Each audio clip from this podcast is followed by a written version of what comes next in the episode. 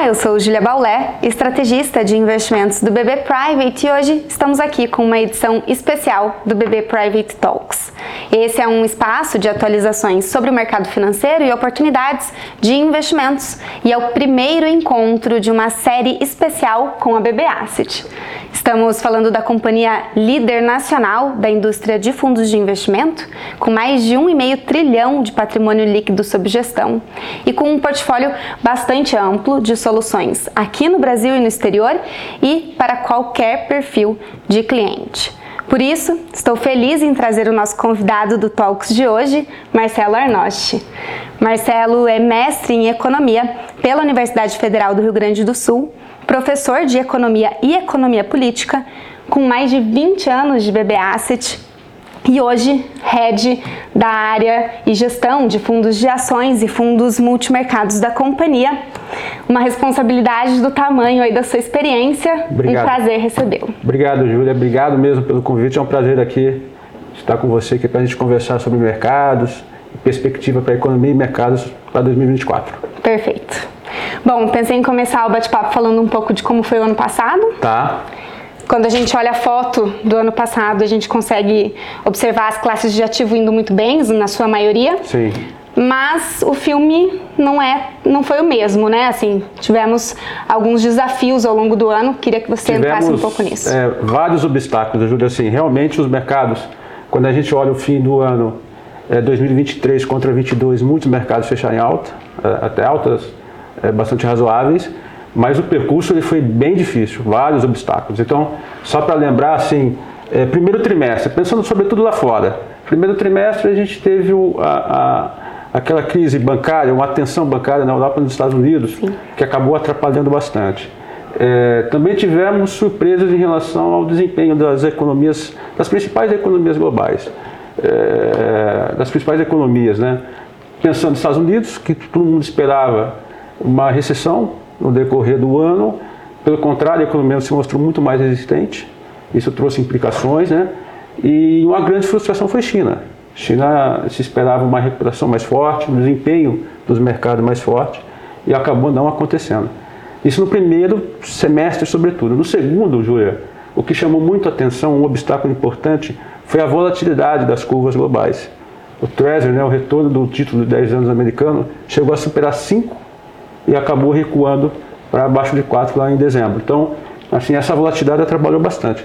Então, na prática, o que a gente assistiu, Júlia, foi um, um é, mercados muito voláteis e uma recuperação, sobretudo, concentrada assim, a partir de novembro, que os mercados começam a andar e fecham com, essa, com, essa, com esse aspecto positivo, que na verdade não traduz o que foi o ano. O ano foi um ano de desafios é, e vários obstáculos que dificultou o desempenho dos fundos em geral lá fora e aqui. É, internamente, Júlio, eu só lembro que nós tivemos é, dois também episódios que atrapalharam o, o, a dificultada a gestão é, de recursos. Ah, no primeiro semestre no Brasil, a gente teve uma crise de crédito, é, por eventos específicos, e também tivemos uma volatilidade bastante razoável na nossa curva doméstica. Né? Por alguma incerteza é, político-econômica, acabou trazendo uma volatilidade relevante isso também dificultou o desempenho, por exemplo, dos hedge funds brasileiros em 2023. Então, assim, o ano fechou com uma cara muito legal, muito boa. A recuperação do fim do ano, eu acho que é, foi muito pautada em cima do discurso do Banco Central americano, que está sinalizando a intenção de cortar juros.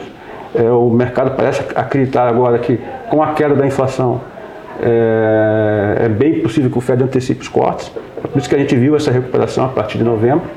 Mas ao longo de 23 a gente teve que superar aí vários obstáculos, é, e particularmente dois que chamaram a atenção, é, a atenção bancária uhum. e esse estresse na curva de juros americana, global, né, que chegou a, a trazer uma volatilidade importante, uma aversão ao risco alto. É, chegou-se a temer, Júlia, para você ter uma ideia, chegou-se a comentar um, um risco de crise fiscal nos Estados Unidos, que é um, que é um negócio assim que não é, a gente não esperava em algum dia discutir na intensidade que foi discutida. Agora, essa, essa preocupação baixou um pouco, mas ao longo de 23 a gente conviveu com esse debate. Perfeito.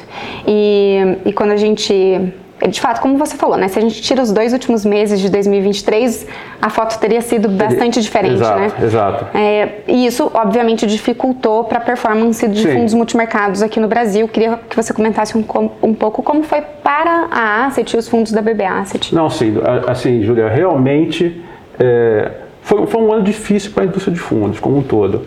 É, quando a gente olha é, pelo segundo ano, a, a, nós assistimos saídas líquidas dos fundos da indústria como um todo.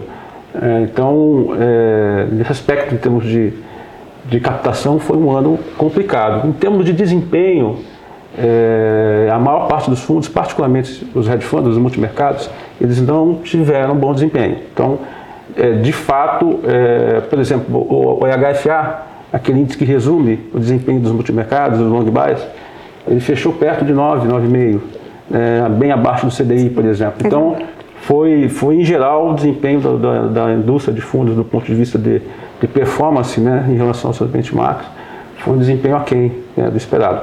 Agora, a BBA, Júlia, sendo bem sincero e transparente contigo, é, para nós o ano foi bom, foi, nós tivemos um sucesso em 2023 por, por, por, é, por algumas razões que eu queria comentar contigo. Assim, sucesso em que sentido? A maior parte dos nossos fundos bateu, bateu o benchmark, seus benchmarks. Então, é, isso para nós foi bem, foi bem interessante e a gente ficou bastante contente com isso. Já descola um pouco do que foi a indústria. É, de já descola um pouco. E, e, naqueles rankings de comparação entre fundos, né, que a gente chama de PIAs, né, Júlia? Uhum. É, mais ou menos aí 70% dos nossos fundos, e olha que a gente tem um portfólio extenso, como você sabe, 70% dos nossos fundos se situam na parte de cima. Legal. Então a gente se mostrou é, bastante competitivo. É, por que, que a gente teve esse sucesso? Eu acho que é, três aspectos, Júlia. No, a gente, ao longo do ano, a gente teve é, uma boa leitura é, daqueles. A gente conseguiu identificar aqueles momentos onde, é, nos quais o mercado estava muito pessimista, sabe? Quase que irracional. Então, é, ali em meados do, do fim do primeiro semestre, quando a curva estressou, a curva doméstica estressou muito, a gente identificou, não, aí está muito, tá muito fora, está muito longe do razoável. Ali os mercados, por volta de outubro, também curva de juros doméstica, é, bolsa doméstica, a gente também identificou, caramba, isso aqui está tá muito além do, do valor é, razoável, então tem muito prêmio agora. Então acho que esse, essa identificação de, de momentos nos quais os mercados se tornaram muito pessimistas, muito é, pessimistas do, ponto de vista de fundamentos, né, a, a gente identificou bem e a gente conseguiu fazer uma posição que acabou trazendo ganhos importantes. Então esse foi um acerto, essa, essa capacidade da gente ler os momentos de estresse, momentos de exagero. É, eu acho que o segundo ponto a favor nosso foi uma boa leitura do cenário doméstico. Eu acho que a gente, nosso, nossos times de pesquisa, lá, nosso time da macro, conseguiu fazer uma, uma leitura boa da perspectiva de cenário é, brasileiro, então antecipou é, bem essa queda de inflação, antecipou bem também a resistência do nosso PIB é, o PIB brasileiro surpreendeu para cima, né? Bastante. Então isso a gente, o acerto do cenário nos favoreceu do ponto de vista de gestão.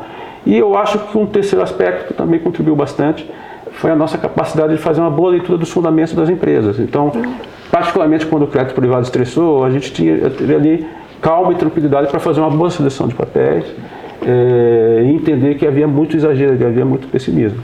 Então, nesse, por conta desses três fatores, eu acho que a gente conseguiu ter um desempenho é, bem interessante nesse 2023, que foi um ano difícil, como a gente viu.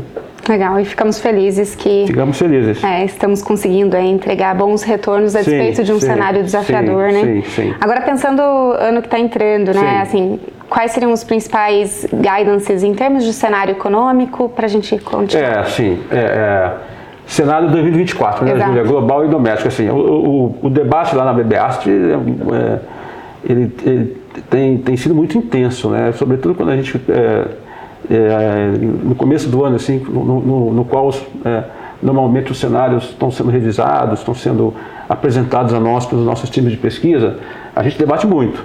Então eu tenho defendido particularmente lá na casa, assim, uma visão, é, o nosso time da macro está um pouquinho mais cauteloso, mas eu, eu, eu, tenho defendido lá que o ano de 24, do ponto de vista de cenário é, macro, tanto lá fora como aqui, eu, eu, tenho, eu tendo a, a, a, entender que será um cenário, pelo menos, satisfatório do ponto de vista de mercados. É. Legal. Então, assim, eu, é, lá fora eu acho que a gente tem uma desaceleração econômica, mas não temos recessão. Então, assim, uma desaceleração natural até necessária, é, é, particularmente nos Estados Unidos, que precisa desacelerar um pouco né, para permitir o Fed é, uhum. encontrar o, o, seu, o, seu, patamar é, desejado de inflação, tá mas eu não vejo recessão. Então, é, uma desaceleração natural com o PIB crescendo lá fora de, de, de intensidade razoável. É, ao mesmo tempo, eu acho que a gente tem uma desinflação para acontecer ainda lá fora. O, os índices de preços no, no, mundo cederam bastante em 2023, de maneira surpreendente para alguns. É, eu acho que cedem mais agora, se aproximam das metas do, dos bancos centrais. Inflação cadente, né, Júlia? Você sabe, é, normalmente é bom para mercados, porque permite uma postura mais flexível dos bancos centrais. É, e um terceiro aspecto desse cenário global é que o, eu acho que os bancos centrais, particularmente os maiores, eles de fato vão começar a reverter a política monetária. Você sabe, Júlio, nos ah. últimos dois anos ele tem né, subido taxa de juros, né, apertada a política monetária. Eu acho que o ano de 24 é um ano de cortes. Né?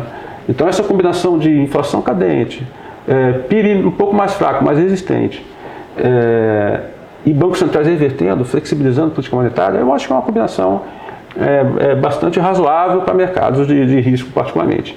Internamente, eu acho que o cenário ele tende a ser bom, ele tende a ser é, favorável. Favorável em que sentido, Júlia? Se a gente pegar as três ou quatro mais importantes variáveis macro, eu acho que elas vão ter uma configuração boa. Então, PIB, PIB perto de 1,5, 1,5, 2. É, depois de um crescimento em 23 e 3, eu acho que está razoável. Uhum. Inflação, abaixo de 4, talvez mais perto de 3,5, assim, que é uma, uma, uma, nova desinflação, né? Uma, em relação de 23, acho que também é positivo. Bom. E uma Selic perto de 9 né, é, com câmbio tranquilo, câmbio que deve até apreciar um pouquinho, né, eu acho que o câmbio tem potencial para se, se aproximar lá de 4,60, 4,70. Então, assim, essa combinação me parece que lá fora e aqui é uma, é uma combinação que deveria permitir um bom desempenho dos mercados. É, bom desempenho em que sentido? Ano passado a gente, a gente comentou, os mercados fecharam em alta, mas com muita volatilidade. Uhum. Né? Então o, o retorno, o risco aí não foi tão interessante assim. Esse ano talvez a gente venha a ter um desempenho dos mercados um pouquinho mais é, moderadamente positivos em geral, Júlia, mas com uma vol bem mais contida. Tá? Então, do ponto de vista de cenário macro, eu tendo a enxergar uma, uma, uma configuração lá fora aqui que contribui a, a, a favor, né, a favor dos preços dos ativos. Legal.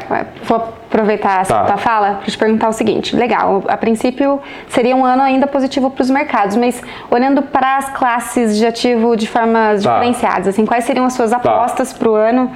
curto Não, e longo, curto e né, nos dois horizontes, nos curto dois horizontes. prazo e é, olhando assim, lá para o final do ano. Quando eu olho 2024, eu acredito em mercados é, é, positivos em geral. A maior parte dos classes de ativos entregando um desempenho algo acima das, das taxas livres de risco. Perfeito. Agora, é, é eu até agradeço a oportunidade para colocar um ponto que eu acho que, que é relevante. Assim, é, eu tenho defendido nos debates internos na BBASSET e, e nos debates com nossos clientes uma, uma, defesa muito minha lá, e claro, há colegas que, que concordam, colegas que ainda é, é, acreditam que talvez não seja isso, mas quando eu penso os mercados a curtíssimo prazo, Júlia, vamos pensar assim, próximos 45 dias, talvez este, este trimestre, eu tenho defendido que o, nós, gestores, deveríamos ter uma postura mais cautelosa, é, um pouquinho mais neutra. Então, talvez poupar um pouco de risco, é, aguardar o um melhor momento para comprar. E por que, que eu tenho defendido isso, Júlia? É, como a gente disse, novembro e dezembro foram meses de alta forte dos mercados. Então dá para dizer o seguinte: desde novembro, os mercados entraram, é, adentraram um rally de alta, um rally relevante de alta. Esse rally, Júlia, a meu ver, ele ocasionou algumas, ele trouxe algumas consequências. Esse rally de alta que você sabe foi global, não é só aqui, né? Exato. Quase Aconteceu lá fora lá e aqui. Lá fora e aqui. Então, particularmente o mundo emergente, né? Mas foi geral, é uma alta generalizada. Se a gente tirar foto hoje dos mercados internacionais, é, o que, que gente, na minha interpretação, a gente vai enxergar um, alguns sinais de excesso de otimismo e excesso de posicionamento em ativos de risco, particularmente em bolsa dos países avançados. Então, eu, eu, eu gosto de defender assim: os mercados tecnicamente estão pesados, né, ou sobrecomprados, tem um excesso de posição, tem um excesso de otimismo, as métricas de risco estão muito baixas. Então, seria natural alguma correção. Né? Então isso já me preocupa um pouquinho. Eu gostaria de comprar num, num quadro um pouco diferente. Tá. É, um mercado tecnicamente mais leve. Segunda razão, Júlia, a gente tem algumas, é, alguns instrumentos lá quantitativos que a gente consegue, claro, não é simples de fazer isso, mas a gente tenta é, pegar o preço dos ativos, extrair deles que, qual cenário macro eles estão precificando. Né? E aí, no, no, nosso entendimento, o mercado hoje, Júlia, dentro do mercado global de ações, ele já apressa ou precifica é, um, um, quadro macro que eu acho bastante benigno. Mas ele já apressa. Então, é, o que, que o mercado de ações está dizendo para a gente? Que o crescimento global em 24 deve ser relativamente forte e talvez em aceleração. Pô, já está apressado isso. Tá, ok. É, ao mesmo tempo, os mercados estão dizendo que a inflação vai, no mundo vai ceder muito rápido para 2%. Isso já está apressado. É, e o mercado já espera, já embutiu nos preços, um corte substancial de taxa de juros, mesmo pelo Banco Central Americano, que ainda está em processo de, de trazer a inflação para baixo. Então eu falo, caramba, mas o mercado já está já está contando com um cenário muito benigno. Exato. Então eu falo, caramba, tem um risco aí de se frustrar, pelo menos no curtíssimo prazo. E aí, para encerrar essa parte, Júlia, por que, que eu acho que o mercado tem um risco de se frustrar no, no curto prazo? Primeiro porque esse fica um cenário bem, bastante benigno. Uhum. E, e, e, a gente é, a gente tem capturado lá em alguns indicadores é, uma possibilidade que a economia americana venha a reacelerar agora no primeiro semestre. Então, alguns indicadores industriais, alguns indicadores de mercado de trabalho estão dizendo o seguinte: ó, há um risco da economia americana, em vez de, é, ao invés de continuar desacelerando, uhum. ela ganhe tração e surpreenda no, no, de novo, novamente, com uma força que, particularmente para a economia americana, não é desejada. Né? Se espera que ela desacelere para o FED poder cortar juros. Então, se a economia americana volta a acelerar, eu acho que os mercados se frustram parcialmente. Porque eles querem que a economia global tenha crescimento robusto. A economia americana tem que crescer um pouco mais lentamente. Tá bom. E para encerrar, eu acho que é, por conta de algumas questões nas cadeias de produção global e no, e no transporte, é, no transporte global, esses custos na margem, né, Júlio? A gente tem identificado que na margem a eficiência das cadeias diminuiu, é, o tempo de, de, de, transporte de bens aumentou. Então é possível, estou dizendo que é provável, mas é possível que alguns indicadores de inflação a curto prazo, pensa nos Estados Unidos, Inglaterra, é, Europa, eles possam surpreender negativamente por uma inflação de bens que se mostrou um pouco mais forte do que, do que vinha é, mostrando. A inflação de bens hoje está negativa no, uhum. no mundo. Mas eu não sei se ela continua negativa, entendeu?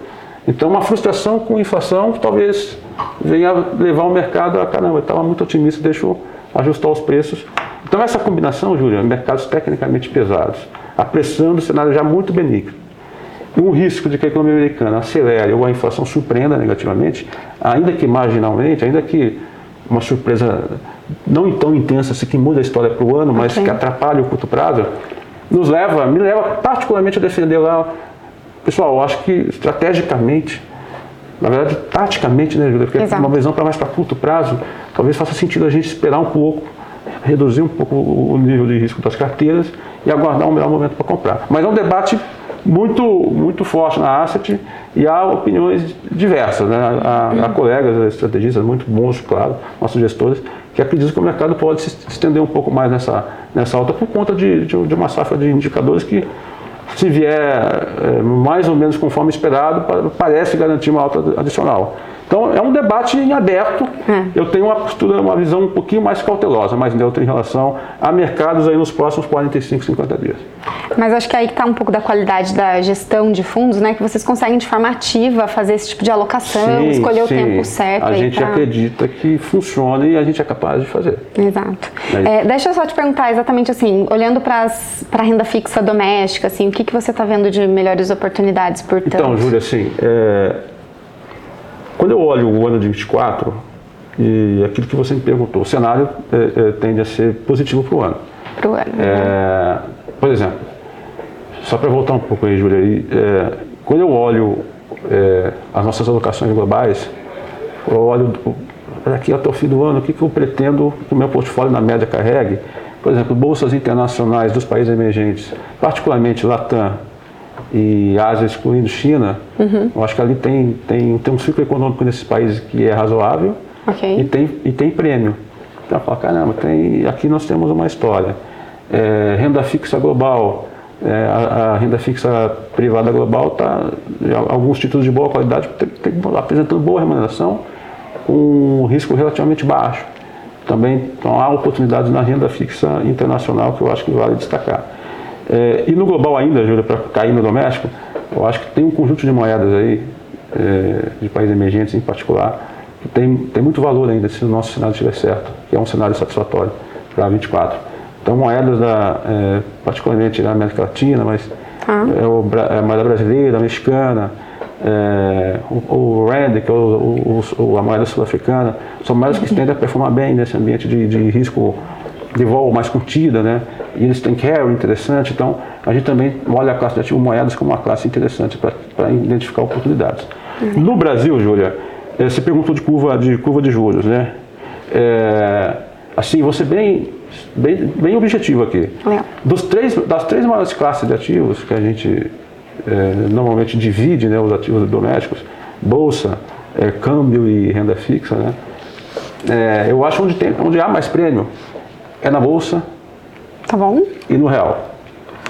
Eu acho que a renda fixa é, particularmente o pré, eu acho que ele já, a curva pré, né, que a gente chama prefixada, eu acho que ela já está bem, bem próximo dos seus valores de, como eu diria, como a gente disse, valores justos, valores de equilíbrio. Por quê? Porque já presta um corte de Selic bastante extenso. É, sei lá, a curva até outro dia estava prestando 9% de Selic, chegou a cair ligeiramente abaixo. Né? Então, eu acho que já fez um movimento importante. não vejo tanto prêmio assim. É, Hoje, na Beasset, o que a gente tem feito? Nos debates, né, os portfólios em geral, a gente tem, é, para o segmento curto da renda fixa pública, a gente optou por, é, por ativos mais é, indexados ao, ao IPCA, a inflação. Okay. a inflação esperada ser uhum. bastante. É, e no pré a gente está olhando o segmento médio. Mas hoje as posições são menores do que foram em 23, porque não, não há mais aquele, aquele prêmio tão extenso. É, Agora, no crédito privado, Júlia, que é renda fixa também, a gente já, é, a gente já entende que ainda há papéis vários é, entregando retornos bem interessantes. Né? Crédito privado indexado ao IPCA, crédito privado BI. É, então a gente está, a gente tem uma, uma seletividade importante, né? E a gente acha que ainda há oportunidades importantes para a gente capturar e continuar tendo bons retornos com essa subclasse, que é crédito privado doméstico. Né? Então a gente está animado com essa classe. É, e, então na renda fixa, ao contrário de bolsa e câmbio, eu acho que é, as oportunidades são menores hoje. Então eu, seria natural esperar que os agentes, os investidores fossem buscar ativos um pouco mais de risco, porque é onde há mais prêmio. Deixa eu até te perguntar aí, você tá. falou que bolsa e câmbio seriam dependentes nessas três nossos, caixinhas. É, as duas preferidas. Ah, ok. Isso. E aí, falando de bolsa, recomenda, alguma recomendação de setor ou de estilo de investimento para o tá. cliente, de repente, apostar nesse Sim. ano que está iniciando? Assim, lembrando que quando a gente fala preferência, é pensando no, no, nos retornos potenciais, né? É claro que cada fundo tem seu mandato, você sabe muito bem disso. É, e o risco das carteiras tem que, tem que estar em linha com o que o cliente quer. Então, não quer dizer que os portfólios não terão renda fixa, né, Júlio? Exato. Mas, assim, bolsa, é, por que, que a gente tem defendido? Por que, que gente, em geral, é, é, quase consenso na BB Asset, que a bolsa realmente tem um prêmio importante ainda. Por que, Júlio? Assim, é, algumas métricas de, de, de, valuation, que a gente chama, valuation é, é, é por exemplo, aquela métrica preço-lucro, né? Então, normalmente os mercados tendem a é, operar perto dessa, da média histórica dessa, dessa métrica de valor, preço, preço lucro. Hoje a nossa bolsa e alguns setores, alguns papéis são negociados a, a níveis muito baixos. Então, é, sei lá, 25, 30% abaixo da média parece exagero ainda, apesar dessa alta recente, né? Uhum. Então, essas métricas de que Isso mesmo, é legal de falar, apesar da alta dos últimos apesar dois da alta, meses. Né? Apesar da alta, ou seja, o valuation da bolsa não foi tão tão é, diminuída assim por essa alta. Pelo contrário, né, as estimativas de lucros melhoraram, uhum. então preservou o valor. Assim, tem valor, há valor ainda e, e, e, o valor assim em relação aos preços que a gente julga é, deveriam é, estar, muitos papéis, muitos setores com 25, 30% de desconto. É, então Em algum momento a gente acha que se o cenário estiver certo, esse desconto tem que diminuir bastante. Então, Ok. bolsa. Pensando em setores, a- a- a- assim, uma, uma visão geral, a gente prefere é, papéis e setores mais voltados à economia doméstica, porque é onde a Ok. gente está encontrando, identificando maiores prêmios. Então, é, por exemplo, setor como bancos, a gente acha que tem, tem condições de entregar uma boa performance é, nesse ano de 24. É, setores um pouquinho mais cíclicos, um pouquinho mais arriscados, como imobiliário também, a gente acha que são setores sensíveis à curva de juros, né? Então, com a Selic caindo, provavelmente eh, esses setores tendem a ter uma performance interessante. Então, eh, small caps, Júlia, para nós é, é uma classe que eu sei que ela é um pouco mais volátil, então ela depende de, de que o- as condições globais sejam pelo menos estejam pelo menos ok, que a, que a curva aqui se comporte bem também. Mas também tem muito prêmio, e a, a gente gosta de posição small caps, pensando o ano como um todo. Então, de bolsa, setores mais voltados à economia doméstica, bancos imobiliários, por exemplo, small caps. É, no, no- no estilo do- dos fatores de investimento, a gente está privilegiando o momento em growth, por conta da, tá. da queda da Selic a continuidade da, da tendência de alta que a gente espera que vá para se estenda para 24. Então, é, a, gente, a gente tem uma visão bem, bem, assim, bem consolidada de bolsa e a gente espera, né, se eu estiver certo, algum, algum desafio a curto prazo, mas retoma a tendência de alta. Nosso, nosso target né, da BB Isso é é, é 151 mil, se não me engano. Legal. É, lembrando que é um target, né, Júlia? Não, é, Uhum. não, é, não quer dizer que a bolsa vai buscar lá. No, é, às vezes até passa, às vezes fica um pouco aquém, mas é uma referência para a gente pensar potencial de ganho se o cenário, nosso cenário base, é, estiver mais ou menos certo. Ah, perfeito. Acho que são boas dicas aí pra gente Tá. começar o ano. Geralmente é um momento oportuno da gente Espero que elas estejam pensar corretas, um pouco né? isso. É. Espero que elas estejam corretas. Exato. Mas você comentou do salário base, acho que ficou claro para os nossos clientes. Ah, agora, a minha dúvida é o seguinte: dado o cenário base, essa é a minha última pergunta. Tá. Dado o nosso cenário base, quais são os riscos desse cenário não se evidenciar, né? exato. E o que, que vocês mapearam de riscos aí Tá, para que tá. você possa assim, trazer a, a, a? Júlia, a pergunta sobre- de risco, sobre risco, acho que é muito importante, porque nós sabemos que é, é muito difícil antecipar tendências de mercado e, e, e acertar o desempenho do, das variáveis macro importantes. Né? Então, é, o que acontece é que a- a- o filme ou a novela não- é, quase nunca sai do jeito que a gente pensou e antes, né? Exato. antecipadamente. É, a gente espera acertar o máximo possível, mas a identificação dos riscos é sempre importante para a gente, porque a gente eh, se julga capaz, inclusive, por proteger o portfólio para esses riscos. Né? Então, eh, eu acho que é uma boa pergunta. Só, só lembrando, Júlio, a gente falou dos mercados aqui, eh, só vou voltar um pouco no, no, no no, real. Ah, legal. É, para aquele investidor, para aquele gestor que entende o real como realmente uma classe de ativo, uma moeda, Uhum. é, eu acho que o real é uma das moedas mais interessantes do mundo hoje, porque é, alguns modelos de, de- de valor justo para o real contra o dólar, Tá. É, eu, particularmente, alguns desses modelos, que eu, até os modelos que eu gosto mais, estão indicando que o, o real deveria estar tradando agora mais perto de 4,30, para você ter uma ideia. Tá. É, ele está lá, é 4,80 ainda, então teria um caminho bom aqui de apreciar.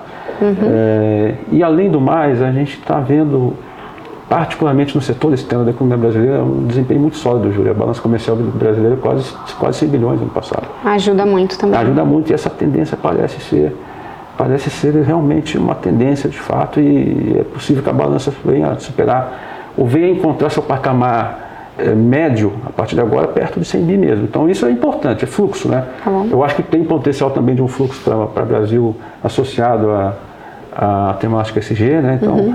o Brasil é um país que atrai, né, tem potencial de atrair muito capitais interessados em investimentos SG. Então há também essa, esse potencial. E eu acho que o cenário doméstico ele dá suporte à moeda. Então, Legal. o real é uma moeda que eu acho que tem que tem, tem a performado aí de maneira importante. Ano passado foi mais ou menos pé de 8, né? Por cento, 8,5% de depreciação. Eu acho que esse ano deveria também entregar um bom resultado. É, agora, como você disse, há riscos. Exato. Né, quando eu penso é, em riscos, me vem três pilares aí, três fatores, três conjuntos de riscos. É, o primeiro, que é um risco difícil para nós gestores administrar, isso eu confesso que é difícil, que são os riscos políticos e geopolíticos. particularmente o geopolítico. Então, é, a gente não comentou lá, mas em 2020, é, sobre 2023 que a gente falou, é, você sabe que um dos obstáculos que também né, surgiu foram, foram conflitos geopolíticos. Né? Perfeito, exatamente. É, Europa indo em conflito, né, perto da Europa em conflito, e, e aquele, aquela, aquele conflito no, no Oriente Médio. Uhum. É, Para este ano, é, é, a gente receia que, que, que algumas ocorrências geopolíticas né, venham também a atrapalhar o desempenho presente, dos mercados. Né? Então, isso é um, e você sabe que há, né, as guerras lá continuam, há essa rivalidade dos Estados Unidos e China, né?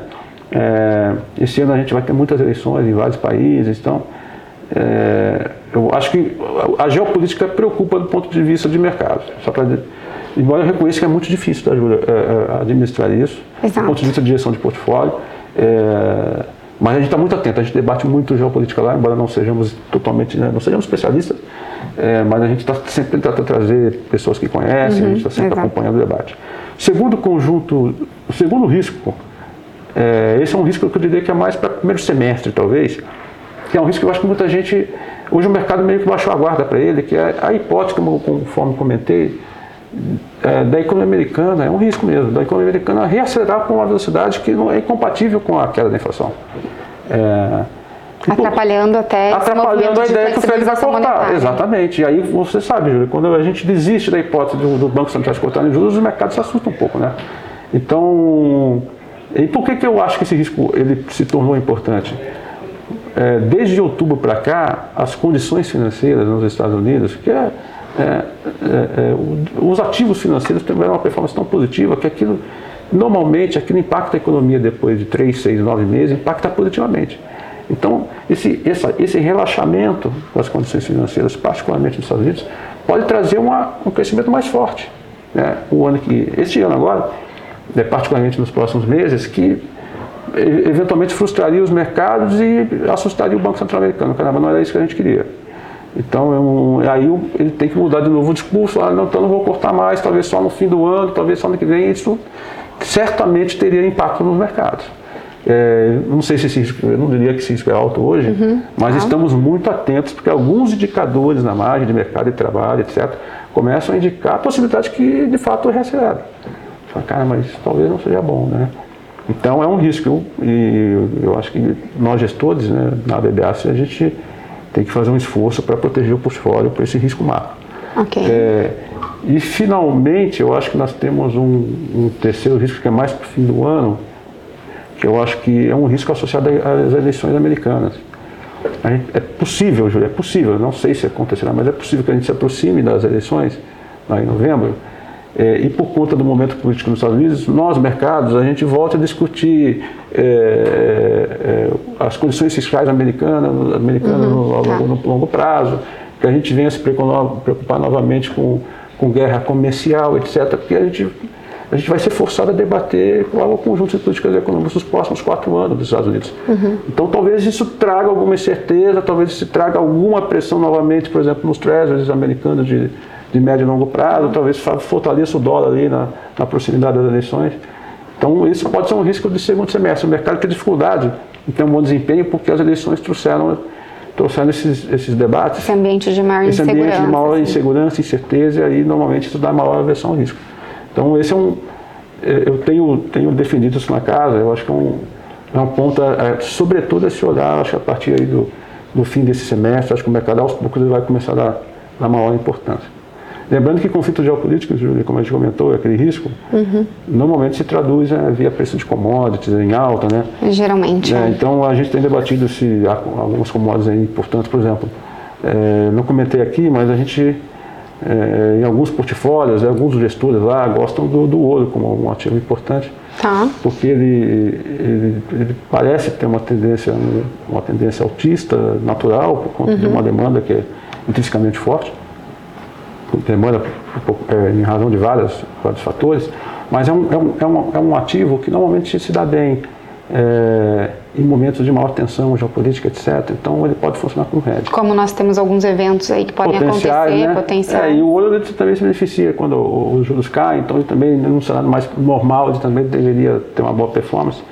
Então, é um ativo interessante, mas o, o debate sobre como, é, como proteger as carteiras para eventuais uhum, riscos, sim. ele se estende bastante. Não é simples você encontrar é, ativos que façam bem esse trabalho, né? Uhum. Mas é, a gente está sempre buscando que o ideal é ganhar bastante quando o mercado virar perder pouco ou, se possível, ganhar também no desempenho mais fraco dos mercados. A gente tenta ganhar nas duas, nos dois momentos do ciclo. Legal. É sempre ótimo ouvi-lo. É muita experiência, né? Muito conhecimento. É, eu gosto que você fala sobre esses riscos, porque são riscos que a gente tem que ter mapeados de fato. Sim. E as nossas recomendações para os nossos clientes é sempre tentar diversificar a carteira de investimentos, exatamente porque, mesmo que a gente estude o cenário econômico e a gente entregue esse cenário econômico como um guia de orientação né, para início de ano, a gente não pode olhar esse cenário como um evangelho que a gente não possa ah, fugir dele, né? Sim, então sim. é sempre importante realmente que a gente mapeie os riscos potenciais e saiba que a partir daí a gente precisa com construir, certeza. gerenciar portfólios como vocês Exatamente. fazem com, com toda a precaução necessária. Então fico muito feliz, queria passar para uma última palavra, uma mensagem final Obrigado, que você queria deixar. Não, eu queria deixar só uma mensagem importante, é como você disse, Júlia, é, na VBAST a gente está sempre muito atento aos cenários e aos riscos do fundo. Então, a gente não tem é, compromisso com o erro lá. Se amanhã a gente entender que não é esse cenário, é aquele outro, a gente busca é, mudar os portfólios e adequar os portfólios muito rapidamente. Então, é, queria agradecer novamente o seu convite e me colocar à disposição para os próximos bate-papos. Se você quiser, estamos à disposição lá e a BBA está à disposição dos nossos clientes. Obrigado. Obrigada a você, Arnosti. Obrigada, BB Asset, por disponibilizar essa parceria e a gente poder conversar. Espero que os clientes também tenham gostado. Até a próxima.